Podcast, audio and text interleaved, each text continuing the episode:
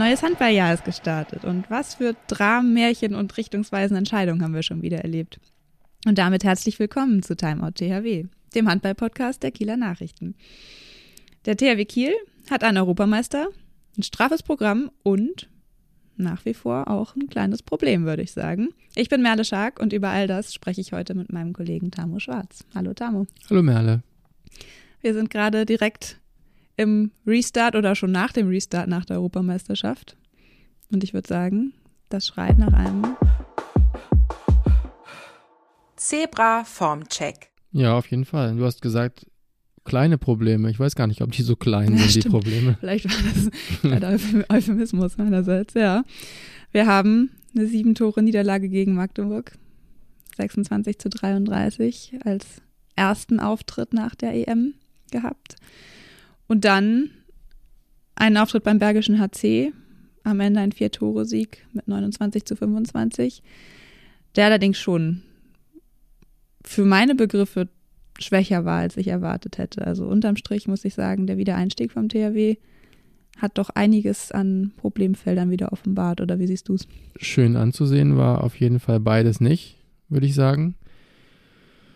Und diese Saison ist irgendwie wirklich so eine Achterbahnfahrt und ähm, man hat das Gefühl, dass die Probleme vom Anfang der Saison in regelmäßigen Abständen immer mal so wieder an die Oberfläche gespült werden. Also diese Verunsicherung, die Abschlussschwäche, ein bisschen auch das Gefühl, was dieses Spiel vom THW Kiel im Moment transportiert, dass da wenig Flow drin ist. Ja, der Positionsangriff ist einfach eine riesengroße Positionsangriff Baustelle. ist eine Baustelle, genau. Aber Und zwar immer nach einer längeren Pause. Ne? Also wir erinnern uns jetzt die letz- das letzte, der letzte Teil äh, vor der EM. Da gab es sieben Siege in Folge. Mhm.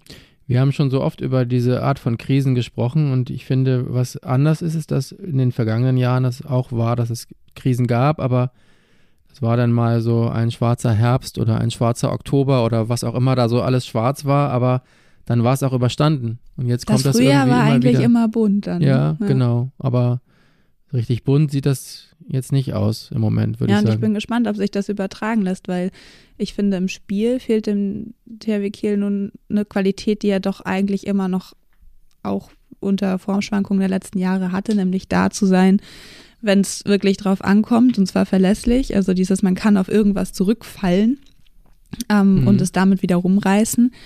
Und gut, das hat jetzt beim Bergischen HC am Ende mit der 3-2-1-Abwehr und dem 7 gegen 6 in Teilen auch geklappt. Aber das war wirklich der aller, allerletzte Notnagel.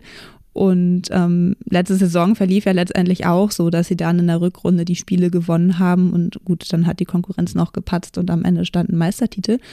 Aber wenn man sich die Konkurrenz mit insbesondere Berlin und Magdeburg aktuell anguckt, ähm, wie reibungslos im Vergleich bei denen alles läuft, dann kann man daran ja nun gar nicht glauben. Und ja, wie gesagt, also Meistertitel ist ja eh. Ähm, ich glaube, daran hat vielleicht noch ein Teil der Öffentlichkeit irgendwie gedacht, aber die Mannschaft und Ich die glaube Trainer, schon, glaub ich doch. nicht. Also ich, ich finde nicht, dass wir in einem Bereich waren, wo der Meistertitel nur noch so ganz entfernte graue Theorie war. Nehmen wir jetzt mal an, der THW hätte gegen Magdeburg gewonnen, dann wären es eben vier Punkte gewesen. Und äh, das ist wirklich bei dem Restprogramm, äh, bei den Punkten, die man noch gegeneinander verlieren kann und so weiter, kein ganz äh, weit entferntes Ziel. Aber ja, rechnerisch. Aber wenn man sich anguckt, was die Mannschaften ja, da, konstant leisten, genau. und ich glaube, das war tatsächlich auch schon vielen bewusst. Aber das war vor dem Magdeburg-Spiel ja so ein bisschen noch eine große Unbekannte. Wo Mhm. steht man? Wie kommt man aus der EM-Pause raus? Und ein Nikola Bielik hat ja gesagt, okay, wenn wir noch Meister werden wollen, dann ist da jetzt der Zeitpunkt, das Spiel zu gewinnen. Dann wären es vier Punkte. Die spielen alle auch noch gegeneinander einige Male und so weiter. Und dann, dann ist das irgendwie, dann wäre das so ein bisschen äh, nochmal ein Startschuss gewesen für eine, für eine Aufholjagd oder für einen Saisonfinish. Aber das ist natürlich jetzt absolut erledigt. Ja. Und es gibt ja zwei Hauptprobleme, würde ich sagen. Positionsangriff haben wir schon genannt, was natürlich insofern dramatisch fast ist, weil das ist natürlich ein Kernelement eines Spiels, das funktionieren muss. Und wenn man da zu diesem Zeitpunkt der Saison immer noch am Suchen ist, ähm, dann hat ja irgendwie zwischendurch irgendwas auch nicht geklappt. Und gleichzeitig ist, glaube ich, der zweite Punkt die Erklärung dafür, nämlich das Thema Kopf. Das ist was, ja. was jetzt sehr schnell, sehr früh auch von den Spielern selber kam, dass sie gesagt haben, diese Verunsicherung, die man ja nun sieht auf dem Spielfeld, insbesondere jetzt beim Bergischen AC fand ich im Rückraum, da hat man natürlich Spieler wie Harald Reinkind, ähm, wie Erik Johansson, die total unter ihren Möglichkeiten bleiben, immer noch. Das war schon vor der EM. Harald Reinkind habe ich das Gefühl, der ist total überspielt und ja. den Eindruck hat er bei der EM auch erweckt. Bei Erik Johansson kann das nicht zutreffen, weil der bei der EM ja gar nicht so viele Spielanteile bekommen hat. Aber auch keine Gelegenheit, also Gelegenheit schon, aber er hat sie nicht ummünzen können mhm. in Selbstvertrauen. Mhm. Ich finde auch ein ganz guter, so ein, so ein ganz guter Gradmesser oder ja, ähm, so ein Gefühl dafür vermittelt im Moment auch Henrik Pekeler. Ja. Einerseits ist der natürlich auch äh, qua Position, weil er kein Nationalspieler mehr ist und in der EM-Pause hier geblieben ist und trainiert hat, ist er einer, der, finde ich, sehr, sehr agil und frisch vorangeht. Ja. Hat jetzt, glaube ich, beim BHC 8 aus 8. 8 aus 8, ja. genau. Ähm, und, und auch im Innenblock gestartet und irgendwie auch, also Wienzek und Överby haben häufiger gewechselt, als dass er draußen Er verkörpert im Moment etwas, was man sich vielleicht von der ganzen Mannschaft gewünscht hätte und dann wäre wahrscheinlich das Magdeburg-Spiel auch anders gelaufen. Und weil er das verkörpert, kann er auch, auch verbal vorangehen. Mhm. Und ich finde, man hat das Gefühl, dass bei ihm die Alarmglocken sehr laut äh, schrillen im Moment, denn er hat ja auch diesen Thomas Müller äh, Brandreden-Vergleich gezogen und auch nach dem Magdeburg-Spiel da war er zwar nicht so im ganz großen Krawallmodus wie schon mal im Laufe dieser Saison, als die Kollegen ihr Fett wegbekommen haben, aber da hat er auch ganz deutlich gesagt, in jedem Bereich müssen wir uns verbessern. Ja. In jedem. Und da hat er sich natürlich auch nicht ausgenommen. Der hatte ja aber gegen Magdeburg nach der Pause auch einen wichtigen einen Ball Freien, verworfen. Ja. Aber ich würde es jetzt gar nicht an diesem einen Ball festmachen, aber ähm, ich finde, Henrik Pekeler ist im Moment noch derjenige, der auch ähm, am ehesten sich das Recht erspielt, vorauszugehen und auch zu meckern, meckern zu dürfen. Er sagt ja auch einfach die Wahrheit, ne? Also ich finde das, ähm, er sagte, ich stand da beim Bergischen AC, das ist irgendwie eine ganz lustige Halle, diese Mitsubishi Elektrik Halle da ähm, so ein bisschen für Konzerte und im Rockstar-Modus gemacht und dann standen wir hinter so einem dunklen Vorhang ähm, und alles. Die ehemalige Philips-Halle, ne? Ja, genau. Mhm. Ähm, und alles schrie irgendwie großer Auftritt und der THW hatte nun gerade das Gegenteil hingelegt und ähm, dann sagt er halt, uns fehlt einfach ein Stück weit die Lockerheit fürs Wurfglück und ich glaube, das, das stimmt halt. Ne? Also wenn du die, der Ansatz von Philipp Jiecher, diesen Positionsangriff erfolgreicher zu machen, ist ja striktes Halten ans System. Und wenn man dann aber vielleicht nicht diese Intuition hat, nicht diese Lockerheit hat, mit der dann irgendwie mal ein Geniestreich gelingt. Auch da gab es beim BHC, glaube ich, ich kenne jetzt nicht äh, das Playbook des THW Kiel und was da drin steht und was nicht, aber äh, wenn man sich da anguckt, dieses eine Hinterrück-Tipp-Anspiel von Elias Ellefson, Schipper Goethe und Pekeler am Kreis, ähm, könnte ich mir vorstellen, dass das mal so aus einer spielerischen Kreativität herausgeboren war, weil er eben nicht durchkam. Ähm, und diese Elemente, die traut man sich natürlich dann wahrscheinlich viel seltener zu, vor allem wenn sie dann vielleicht auch mal schief gehen, wenn man eben eigentlich unter diesem auch mentalen Druck steht, jetzt liefern zu müssen, ähm, ein System bedienen zu sollen, was natürlich auch unbestritten ist, wenn jetzt alle irgendwie Individualisten nur sind auf dem Feld und das machen, was ihnen gerade einfällt, dann kann es auch nicht funktionieren. Und ja, aber dann könnte man ja auch ganz blasphemisch mal sagen, ist vielleicht das Korsett zu eng? Ja, das frage ich mich bei Elias Ellison Aschipa Goethe insbesondere. Das frage ich sehr. mich beim ganzen THW-Spiel. Ja. Also wie, wie eng muss ein Korsett sein und wie wenig eng darf es sein? Also ich habe immer das Gefühl, wenn wir vom THW Kiel reden, dann geht es immer um diese Automatismen und um ganz klare Abläufe und um, du hast eben auch selber das Wort strikt in den, ja. in den Mund genommen, aber vielleicht sind da jetzt im Moment auch Spieler im Kader, die dieses enge Korsett gar nicht brauchen. Und gleichzeitig sehen wir ja, wie links und rechts andere auf der Autobahn des modernen Handballs vorbeiziehen. Also ja. wenn, wenn Fans und Handballfans vom modernen Handball sprechen, dann denken sie an die Füchse Berlin oder an den SC Magdeburg. Und der SC Magdeburg zum Beispiel kann im Moment auch verkraften, dass ein Spieler wie Oma Ingi Magnusson, der hat auch keine gute EM gespielt. Das war keiner, der in, dem, in der Mannschaft geglänzt hat. Und ich glaube, das setzt sich im Moment auch gerade so ein bisschen fort, aber die Mannschaft kompensiert das. Und beim THW haben wir auch schon am Anfang der Saison davon gesprochen, oder die, Sp die Spieler haben davon gesprochen, dass wenn Einzelne ein Tief haben, sie eher den Rest der Mannschaft mit runterziehen. Und das finde ich total beängstigend. Ja, und ich glaube, da gibt es zwei Erfolgswege, nämlich einmal diesen Flow, den du hast mit einer Kreativität. Und dann gibt es garantiert auch, und davon hat der THW ja auch lange gelebt, ich glaube auch gerade Philipp Ichan seine Erfahrungen. Und man weiß ja, er ist sehr akribisch und es geht teilweise um Zentimeter, wo die Spieler stehen, wie auch immer sollen im Training. Aber das Gegenbeispiel dafür, dass halt auch ein sehr gelebtes System und eine Systemtreue erfolgreich sein kann, sind ja die Schweden zum Beispiel bei der EM gewesen. Die haben natürlich mhm. auch ihre super starken 1 gegen 1 Spieler, die auch nicht, ja, alles nach Reißbrett machen, denke ich mal. Aber ähm, die machen eigentlich immer nur das Gleiche, aber das in einer perfekten Ausführung. Ähm, und sind damit total erfolgreich, ohne dass man da jetzt irgendwie das Gefühl hat, da sind überragende Megastars, die die ein Spiel komplett an sich reißen. Unterm Strich sind es natürlich dann klar oder ein Gottfriedsson, die viel Verantwortung haben und auch viel treffen oder viel lenken, aber das eben sehr ja, systemisch gelenkt. Und ich glaube, das sind zwei Ansätze und beides greift beim THW Kiel momentan nicht. Ähm, und das ist natürlich ein Problem. Und ich glaube tatsächlich, dass es schon richtig erkannt ist, wenn man sagt, da ist dann auch der Kopf die Bremse, weil wenn man den ausschaltet, läuft es ja bekanntlich immer am besten. In beiden Spielen war die Angriffsquote so, dass sie nur in jedem zweiten Angriff ein Tor erzielt haben. 50 Prozent. Ja. Gegen Magdeburg hat es nicht gereicht, gegen den BRC hat es gerade so gereicht.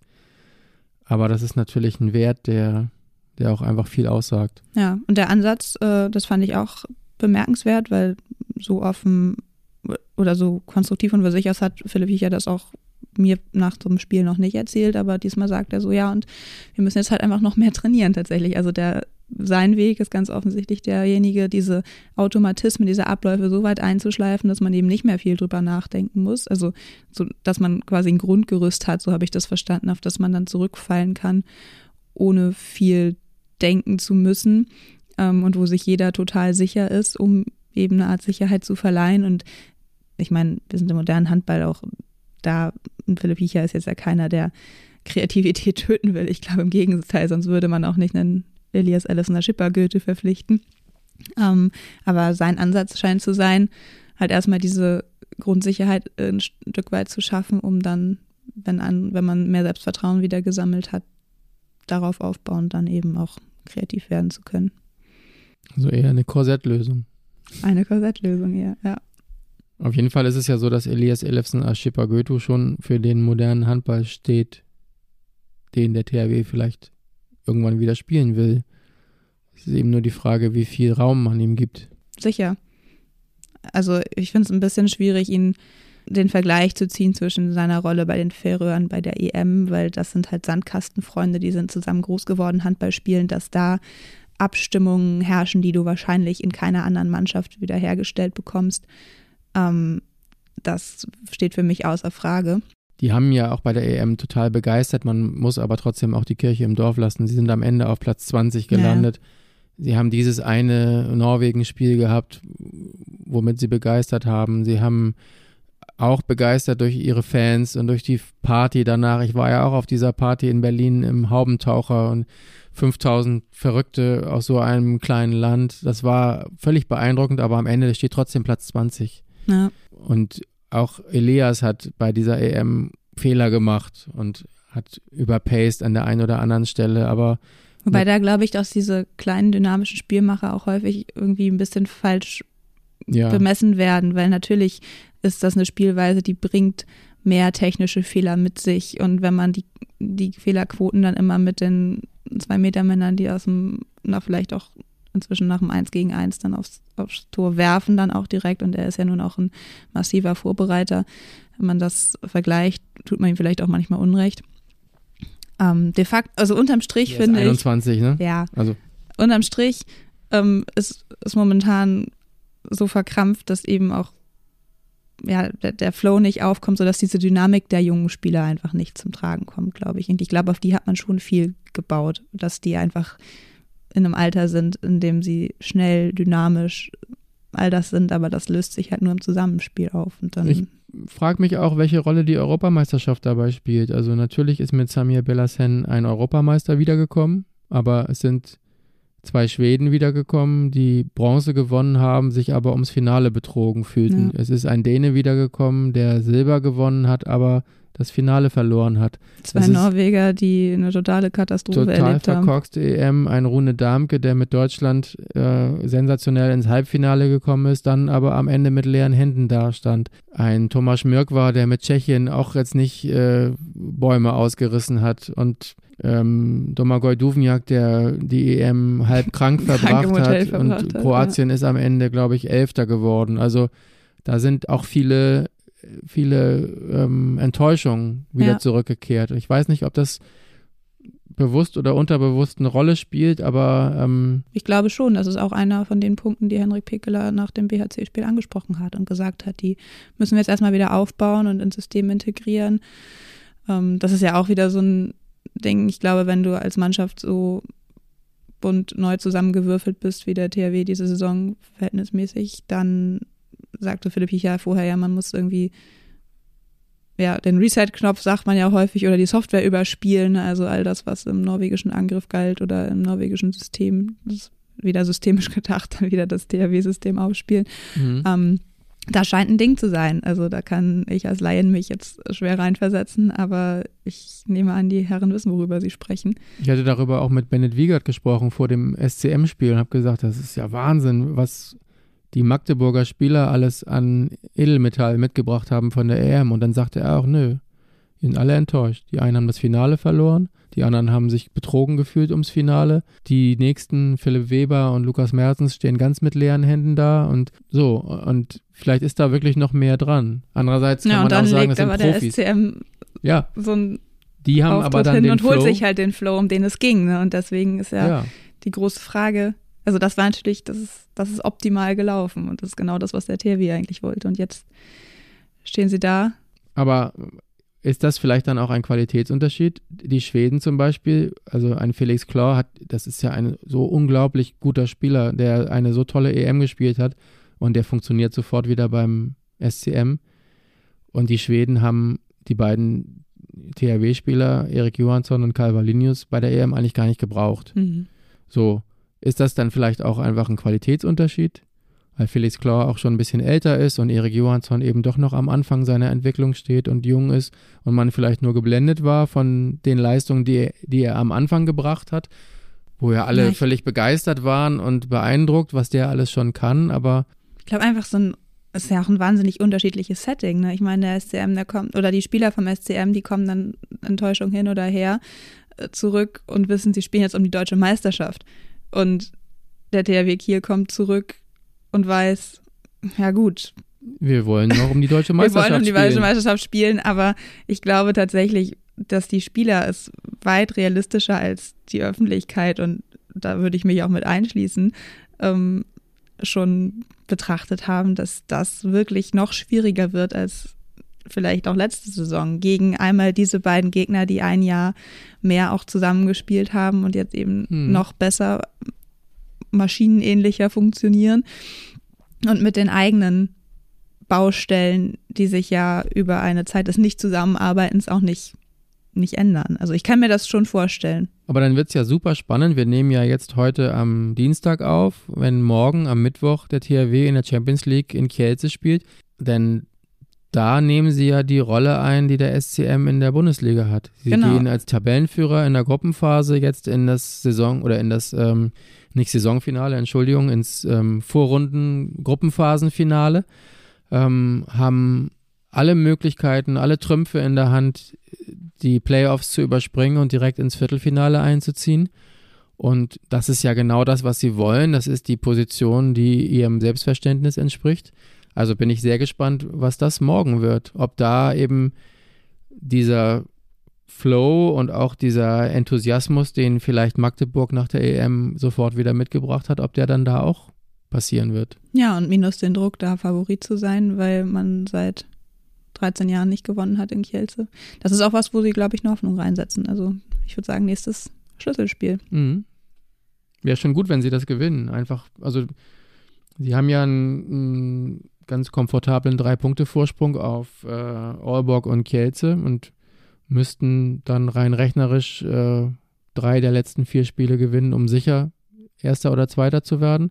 Wenn man da morgen schon mal vorlegt und dann mit dem Restprogramm, das wäre schon cool. Ein Befreiungsschlag wäre es auf jeden Fall. Ja. Sollen wir trotz aller berechtigter Kritik, die wir jetzt zuletzt geäußert haben, nochmal versuchen, ein Zebra des Monats zu küren?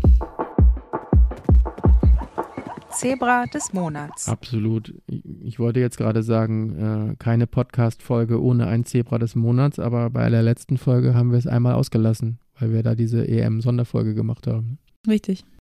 Also gut, dass wir dann da wieder weitermachen. Dann wollen wir es in bewährter Countdown. Weise machen. Countdown. Drei, zwei, eins. Samir Bellassen. Ah. Du hast Frankreich gedacht, ich habe THW gedacht, würde ich sagen. Ich, genau, wir ähm, beziehen ja auch eigentlich immer alle, alle Erfolge und alles, was so passiert, mit ein. Und ich habe mir gedacht, auch wenn ich äh, beim vorletzten Mal Samir Bellassen schon mal genannt hatte, dass äh, der Europameistertitel auf jeden Fall dazu berechtigt, nochmal Zebra des Monats zu werden. Damit bekommt er wahrscheinlich auch den Titel des längsten Zebras des Monats, weil wenn du beim vorletzten Mal ihn auch schon genannt hattest und wir dazwischen keins gekürt haben, dann hat er jetzt ja einen richtigen Lauf sozusagen. Dann ist Ja. er quasi wie der wie Niklas Landin, der Welthandballer, weil die IHF diese Wahl irgendwie eingestellt hat. Ne, dazwischen hatte ich noch einmal Domagoj Duvniak, also beim vorletzten so. Mal, wo wir eins gekürt ah, hatten, okay, meinte okay. ich. Ja, ja, gut. genau. Nee, dann, dann, Aber- dann muss er noch weiterarbeiten.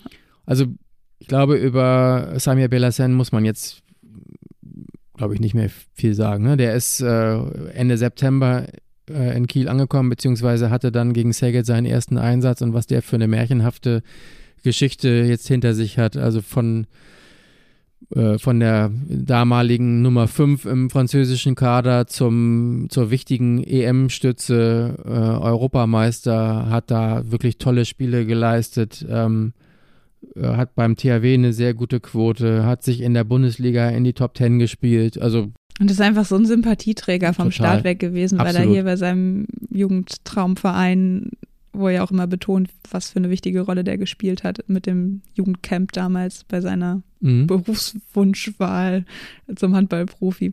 Also das ist wirklich so eine Märchengeschichte. Das, das Absolut. gönnt dem jeder und äh, verkörpert das irgendwie auch, erlebt diese Freude auch nach außen so. Das ist echt, echt richtig, richtig schön zu sehen. mit der THW-Brille ähm, wäre ich aber auch bei deiner Wahl gelandet. Das hatten wir ja vorhin auch schon Ja. angedeutet, welche Rolle Ja, Henrik genau. Pekeler jetzt im Moment als Führungsspieler da ausfüllt. Das ist auch sehr beeindruckend. Genau, und ich habe auch genau das, was du vorhin schon angedeutet hast, ähm, damit reingenommen, dass er eben auch jemand ist, der sich über das Sportliche und was für ein Mentalitätsspieler der auf dem Feld ist, das ist ja, muss man gar nicht drüber sprechen, ähm, aber darüber hinaus dann auch den Kopf mal macht, wann muss ich vielleicht, um meine Mannschaft wach, zu rütteln, auch nochmal einen, eine andere Eskalationsstufe vielleicht auch öffentlich zünden und ähm, der macht sich da, glaube ich, viele Gedanken und ich glaube, solche Spieler im Team zu haben, ist in so einer Situation schon sehr, sehr wichtig. Deswegen. Und dann eben auch bei denen, gut, er ist jetzt nach der EM-Pause auch ausgeruhter, aber trotzdem das Pensum auf dem Feld wird wahrscheinlich für ihn enorm sein jetzt als Säule, Stütze in jeglicher Hinsicht und ähm, dann eben auch 8 aus 8 jetzt beim BHC zu werfen. Das ist schon, das ist schon stark. Dann kommen wir zur nächsten Rubrik. Notizblock. Genau. Was steht denn in deinem In Notizblock? meinem Notizblock steht, dass Vincent Gérard beim THW Kiel eine Randnotiz bleiben wird. In jedem Märchen gibt es auch eine dunkle Geschichte. Ja.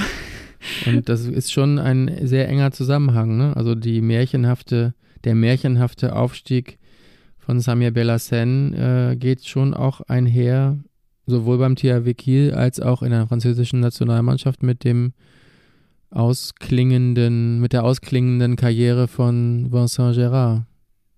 Definitiv. Das ist ja auch schon fast tragisch. Ne? Die beiden haben in Montpellier zusammengespielt. Er ist so Mhm. eine Art Mentor und Freund. Ich weiß, dass äh, äh, Vincent Gérard in der Heimat in Fran Frankreich war, um sich dort behandeln zu lassen und Samir Bellassen frisch nachverpflichtet hat, der in dessen Wohnung gewohnt. Ähm, das ist allerdings auch was, wo die beiden, das, das können die, glaube ich, ganz gut trennen. Das betonen sie auch immer jeweils, auch als äh, Samis Vertrag dann verlängert wurde, noch um ein weiteres Jahr und sich da ja schon abzeichnete, dass der DRW nicht mehr mit Gerard planen wird. Ähm, hat er auch gesagt, dass er das Bellassen gönnt von ganzem Herzen. Also ich glaube, das wird dem, dem Verhältnis der beiden keinen Abbruch tun. Trotzdem ist es natürlich für so einen ja, oft finde ich verkannten Star-Torwart wie Gerard schon wirklich ein trauriges Kapitel. Der kam hierher mit der großen Hoffnung, sich noch wieder irgendwie auf Olympianiveau spielen zu können, ähm, bei einem großen Verein, der international spielt und dann kein einziges Pflichtspiel zu bestreiten und dann eine EM zu sehen, wo jemand so an ihm vorbeizieht. Die Chancen auf eine Olympiateilnahme, weil der Kader ja auch so klein ist, die würde ich mal inzwischen als verschwindend gering einordnen. Und dann. Samir Bellassen ist ja auch an den anderen beiden aus Montpellier richtig. vorbeigezogen. Also das ist schon, ja. Trotzdem hat man bisher nichts Gegenteiliges gehört. Also er hat zwar ja bekannt gegeben, dass er im Sommer seine Karriere beenden wird, aber ob das nun vor oder nach den Olympischen Spielen ist, weiß man nicht. Und soweit man aus Frankreich oder ich aus Frankreich Leuten höre, ist er schon noch auf Versuche da, vielleicht sogar in der zweiten Liga. Also er scheint es noch nicht aufgegeben zu haben, nochmal wieder nee, zu spielen. Aber die Jobs zwischen den Pfosten in der ersten Liga sind dort ja auch alle einigermaßen gut verteilt. Also ja. wenn sich da keiner verletzt, also mir fehlt im Moment die Fantasie zu denken, dass Vincent Gérard, egal ob nur in der zweiten Liga oder auch bei einem äh, Club aus den unteren Tabellenregionen der ersten französischen Liga, dass er dort anheuert und dann noch eine reelle Chance auf Olympia hat. Ich glaube das ehrlich gesagt nicht. Ja, nur um so eine Art Trainingswettkampfpraxis zu haben und für den Fall, dass sich noch einer ja. bei den Großen verletzt, dann dann nochmal wieder. Er hat ja immerhin noch nicht ja Champions drei. League gespielt, also er wäre ja nicht mal, nicht mal, er könnte ja sogar noch bei einem Champions League Club einspringen. Aber es sind ja drei Keeper, die sie ja auch mit hatten zur ja, Europameisterschaft. Die beiden aus Montpellier und, ähm, und Samir Bellassen müssten sich ja schon fast zwei verletzen und der TGW scheint abgefahren. Ja, der TGW ist, glaube ich, schon lange abgefahren. Ich habe zu dem Thema noch eine Nerd-Notiz, die wir Fabian Koch verdanken, der auf X, formerly known as Twitter, äh, darauf verwies, dass Gerard der zweite Spieler nach Sören Hagen ist, der beim THW Kiel unter Vertrag stand und nie ein Pflichtspiel absolviert hat. Mhm. Und der war auch Torwart, kam aus Flensburg 2001 und hatte dann rheumatische Beschwerden, weshalb ähm, er versuchte beim THW Kiel auf altes Leistungsniveau wiederzukommen. Hat nicht geklappt, er ging zurück zu GOG, musste seine Karriere dann oder hat dann zehn Jahre lang nicht gespielt. Und als ich das recherchiert habe, habe ich mich total gefreut, weil manchmal gibt es eben dann doch positive Geschichten. Er hat dann nach zehn Jahren sein Comeback gefeiert, hat am Ende mit seinem Sohn Andreas gemeinsam als erstes Vater-Sohn-Gespann in der dänischen Liga für GOG sogar auf dem Feld gestanden und spielt immer noch in der zweiten Liga. Hm. Finde ich eine total witzige Geschichte. Ja, Hatte ich überhaupt gut. nicht auf dem Schirm. Aber vielleicht ja auch sowas wie ein Lichtblick für Vincent Gérard. Müsste man nur wissen, wie alt er war, als er vorläufig seine Karriere beendet hat. Denn Vincent Gérard hat ja auch schon ein stolzes Alter erreicht. Das stimmt, da war er deutlich jünger. Hm. Ähm, ich glaube, es war Mitte, Ende 20. Aber ist übrigens der angeheiratete Onkel von Simon Pütlik. So klein ist die Handballwelt. Der angeheiratete Onkel von Simon Pütlik, okay. Wolltest du schon immer ja, wissen, wer das, das wollte ist, ich schon oder? immer wissen, genau. Dann kommen wir zur nächsten Rubrik. Tellerrand. Eigentlich haben wir im Laufe dieses Podcasts jetzt schon über den Tellerrand hinausgeblickt, würde ich sagen. Denn ich glaube, wir wollten uns im, äh, beim Tellerrand noch einmal mit der Europameisterschaft beschäftigen was mhm. wir schon haben. Was ist denn für dich von der Europameisterschaft geblieben? Also wenn man so ein bisschen auf den THW auch beziehen will, irgendwie nochmal zwei Erfolgsfaktoren, die man dort ausmachen konnte, die der THW momentan nicht hat. Und zwar einmal ähm, Wurfglück. Wurfglück. nee, einmal den Wert eines gut geübten Zusammenspiels, äh, wie die Färöer ihn zelebrieren konnten. Ähm, oder halt auch was Flow und Glaube ausmachen, wie man bei Österreich gesehen hat. Ne? Natürlich auch mit einem guten Torwart noch dahinter. Aber ähm, die sind am Ende Achter geworden, haben unentschieden gegen Kroatien, Spanien, Deutschland geholt und das mit einem Spielermaterial, wo man von wo man auf dem Papier gesagt hätte, das ist wahrscheinlich nicht möglich. Ähm, da habe ich häufiger im Kopf, als ich das verfolgt habe, den THW-Bezug hergestellt. Gleichzeitig habe ich mir auch nochmal, wo wir gerade schon über Torhüter gesprochen haben, die Frage gestellt, Gonzalo Pérez de Vargas mit Spanien in der Vorrunde raus ähm, und dann parallel bei den Dänen zu betrachten, wie Emil Nielsen, man muss ja fast sagen, an Niklas Landin vorbeizieht, zumindest als Startkeeper. Ähm, das heißt, der wird in Barcelona, wo er ja im Club mit Pérez de Vargas zusammenspielt und der Abgang von Pérez de Vargas 25 schon feststeht zum THW Kiel, eine noch größere Rolle bekommen und da auch die klare Nummer eins sein, würde ich mal vermuten. Ähm, was natürlich die Frage aufwirft, was bedeutet das für den Pérez de Vargas, der am Ende beim THW Kiel ankommt, wenn es bei 25 bleibt? Also das ist, finde ich, ein weiterer Unsicherheitsfaktor, den der THW Kiel wahrscheinlich sich so nicht gewünscht hat. Das kann alles oder nichts bedeuten. Ne? Also ich glaube, aus Gonzalo Perez de Vargas wird ja dann nicht auf einmal ein schlechter Torhüter. Hm, und es hat. Aber einer, der vielleicht einfach keine Spielpraxis in dem Maße hat, wie man, wie er sie hm, vielleicht auch braucht. Das, das, weiß man natürlich nicht. Die kann er sich aber natürlich dann sehr schnell wieder ja. raufschaffen.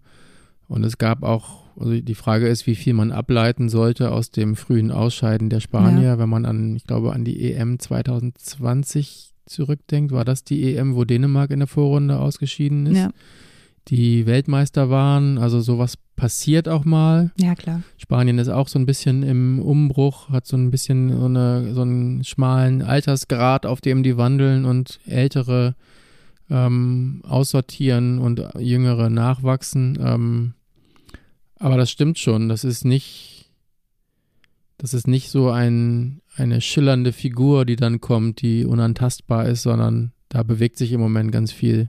Andererseits mhm. kann bis dahin ja auch wirklich noch viel passieren. Also ja. wer weiß, was vielleicht, man wünscht es ja niemandem, aber selbst wenn Emil Nielsen sich nun verletzen sollte, vielleicht ist dann mhm. alles ja. wieder umgedreht. Für mich ist von der EM noch geblieben, wir hatten ja uns vorher in der Folge im Januar auch darüber unterhalten, was wir glauben, wer wird Europameister, wer wird enttäuschen, wer wird überraschen und so weiter. Ich finde, ähm, es war ja, glaube ich, die schlechteste Punktausbeute, mit der jemals eine Mannschaft ins Halbfinale gekommen ist. Die, also die Punktausbeute der deutschen Mannschaft. Ja. Ich finde, das Halbfinal, der Halbfinaleinzug hat am Ende aus deutscher Sicht ganz schön viel übertüncht. Ähm, ich bin gespannt, wie, wie diese Mannschaft sich jetzt weiterentwickelt, auch im Hinblick auf die Olympia-Qualifikation im März. Ob sie das schaffen. Mit Kroatien und Österreich warten da Gegner, die überhaupt nicht zu unterschätzen sind. Vor allem Kroatien möglicherweise ja. mit Dago Sigurdsson, dem Europameistertrainer genau. von 2016. Möglicherweise, der hat jetzt in Japan gekündigt. Gestern habe ich es gelesen und äh, der kroatische Verband hat Vertragsgespräche bestätigt. Also ich glaube, dass möglicherweise ist Können schon ziemlich sicher, genau. Das ist ja auch eine Geschichte, ne? Das ist eine Dago gegen Alfred. Dago gegen Alfred.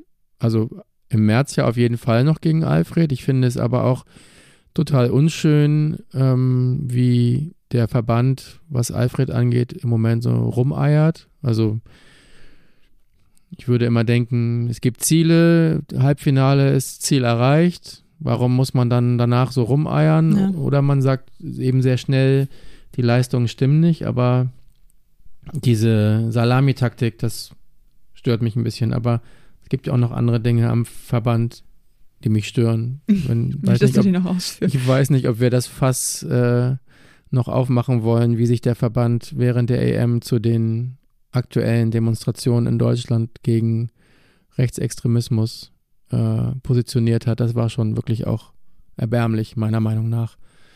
Da hätte ich mir mehr gewünscht. Insofern ist da ganz schön viel, äh, werden da ganz schön viele Leerstellen hinterlassen, um es mal so auszudrücken. Ist das grundsätzlich dein EM-Fazit?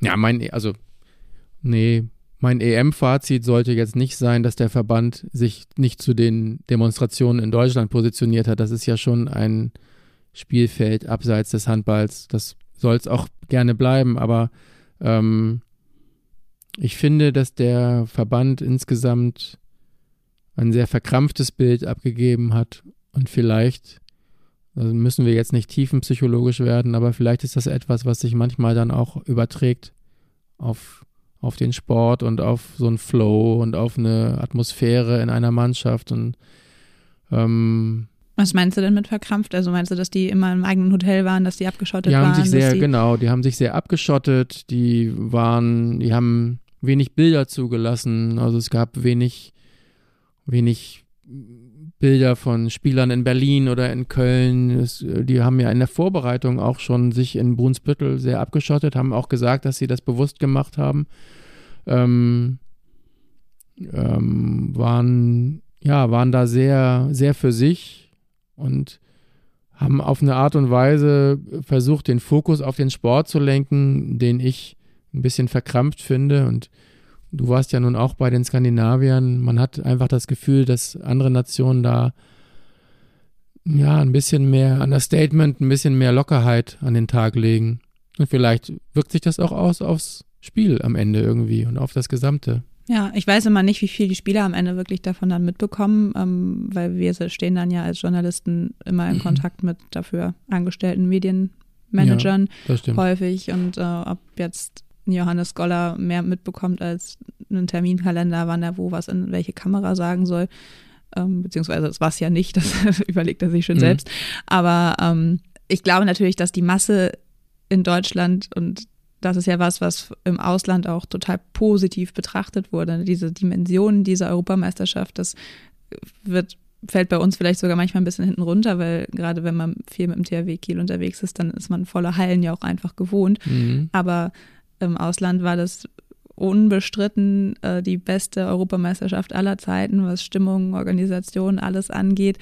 Ähm, und natürlich ist es wahrscheinlich auch leichter als skandinavische Mannschaft, wo vielleicht acht Journalisten mitreisen, mehr Gespräche, mehr eins zu eins Gespräche äh, zuzulassen, als dieser ganze deutsche Tross, der einfach in der Masse von BerichterstatterInnen Ja, mir geht es ist. eher um eine Mentalitätsfrage. Aber du hast recht, äh, wenn ich das im Kontrast manchmal erlebe, dann merke ich schon, dass die Skandinavier sehr viel Mhm.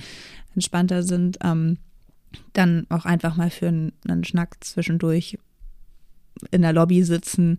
Und ja, das ist wahrscheinlich schon eine Grundsatzfrage. Und auch, also diese frontalen Pressekonferenzen, die gibt es auch einfach nirgendwo anders, habe ich den Nein. Eindruck. Und darum nochmal, ich, ich will ausdrücklich sagen, das Thema Demonstration gegen Rechtsextremismus ist ein Spielfeld abseits des Handballs. Aber ähm, wie leicht fällt es anderen, sich da ganz klar zu positionieren? Christian Streich vom SC Freiburg, Edin, Edin Terzic von Borussia Dortmund, der Hamburger Sportbund und ganz, ganz, ganz, ganz, ganz viele andere.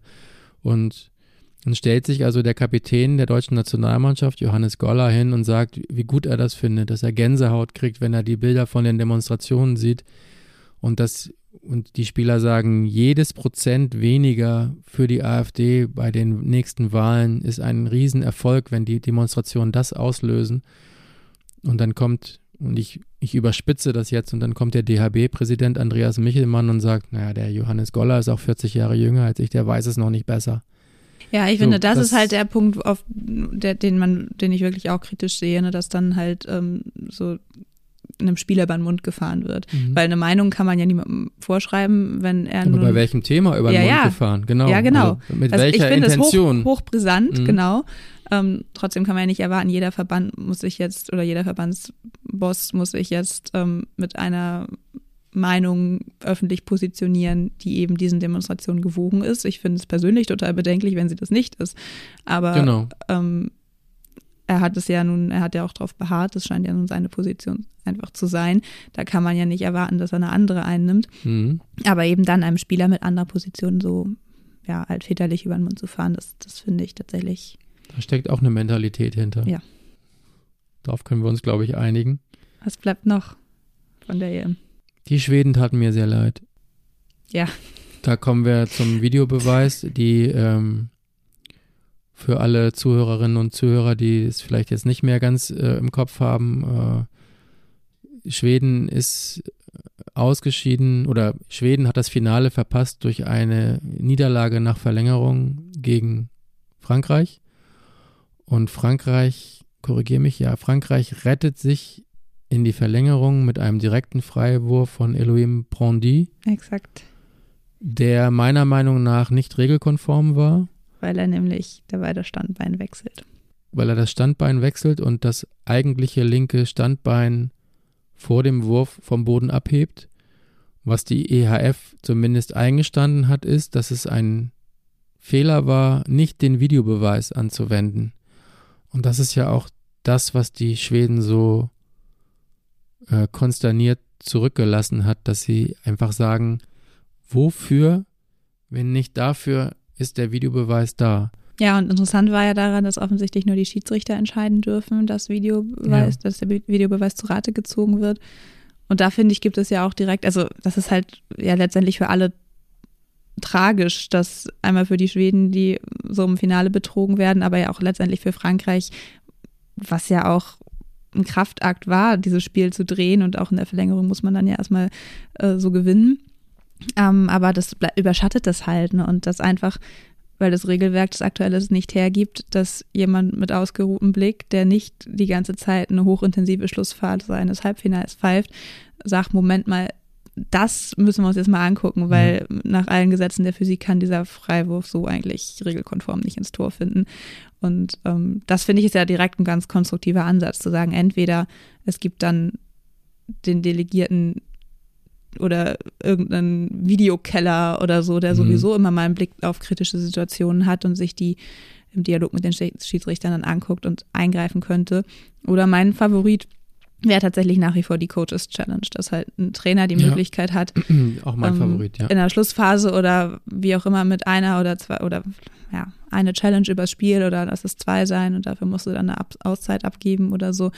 Ähm, in so einer potenziell spielentscheidenden Situation zu sagen, okay, die will ich jetzt überprüft haben, weil da bin ich mir entweder so sicher, dass was nicht ist, oder die ist so entscheidend, dass ähm, ich das jetzt einfach wirklich wissen möchte, ähm, weil sonst ist Handball natürlich in seinem Tempo und in der Vielzahl der Situationen und Entscheidungen ja. in der Schlussphase einer, wenn du anfängst, dann weißt du ja gar nicht mehr, was du nicht überprüfen willst und dann dauert das zehnmal so lange alles. Also das geht ja auch nicht.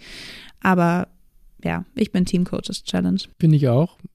Abgesehen davon muss man ja schon sagen, die Zeit war abgelaufen. Es ist ein Wurf, es sind zwei Füße und zwei Schiedsrichter, vier Augen die auf zwei Füße gucken, gucken müssen. Es ist schon auch irgendwie komisch, dass das nicht entweder aufgefallen ist oder eine Unsicherheit entsteht, die die dazu bringt, den Videobeweis anzufordern.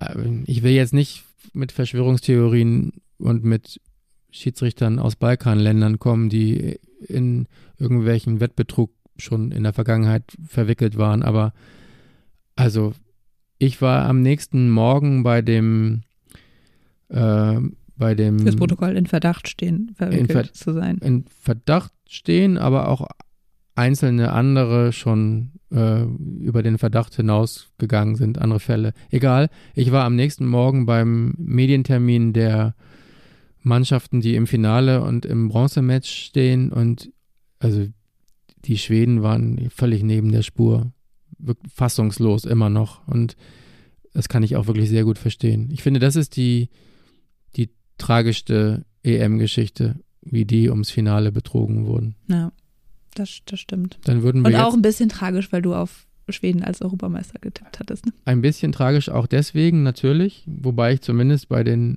äh, EM-Enttäuschungen mit Kroatien und Norwegen richtig lag. Aber wahrscheinlich würden wir dann jetzt äh, auch nicht dann würden wir jetzt wahrscheinlich über Dänemark als Europameister sprechen, könnte ich mir vorstellen. Dann hätte Dominik recht gehabt. Dann hätte Dominik Und recht. wer hatte gehabt. recht? Du hattest recht. Danke. Ah. Darauf wollte ich, da habe ich die ganze Zeit drauf gewartet. Alles klar. Damit können wir dann ja auch zum Ende kommen, ja, oder? Genau, Wenn damit ich jetzt können recht wir hätte. jetzt zum, zum Ende kommen. Die nächste Folge wird übrigens am 12. März aufgenommen und dann ist die Gruppenphase in der Champions League auch schon beendet. Dann wissen wir viel mehr. Genau, also wird der THW direkt im Viertelfinale stehen? Wird der THW doch Playoffs spielen müssen? Wie wird er sich gegen in seinen Heimspielen gegen Stuttgart, Pallister, Eisenach, Baling und Zagreb zu Hause schlagen? Also ähm, mhm. klingt für mich erstmal machbar. Es gibt acht Spiele bis zur nächsten Folge. Davon sind nur zwei auswärts jetzt direkt. Das sind Kielce und dann noch in Saget. Und Acht? Ich komme auf sieben. Habe ich mich verzählt? Äh, In Sachen Zahlen bin immer ich falsch. Okay. Ich komme auf drei Bundesligaspiele und vier Champions League-Spiele. Was aber sehr auffällt, ist, dass der THW jetzt wirklich eine ganz schöne Heimreihe vor sich hat. Von diesen sieben Spielen sind nämlich fünf Heimspiele. Exakt.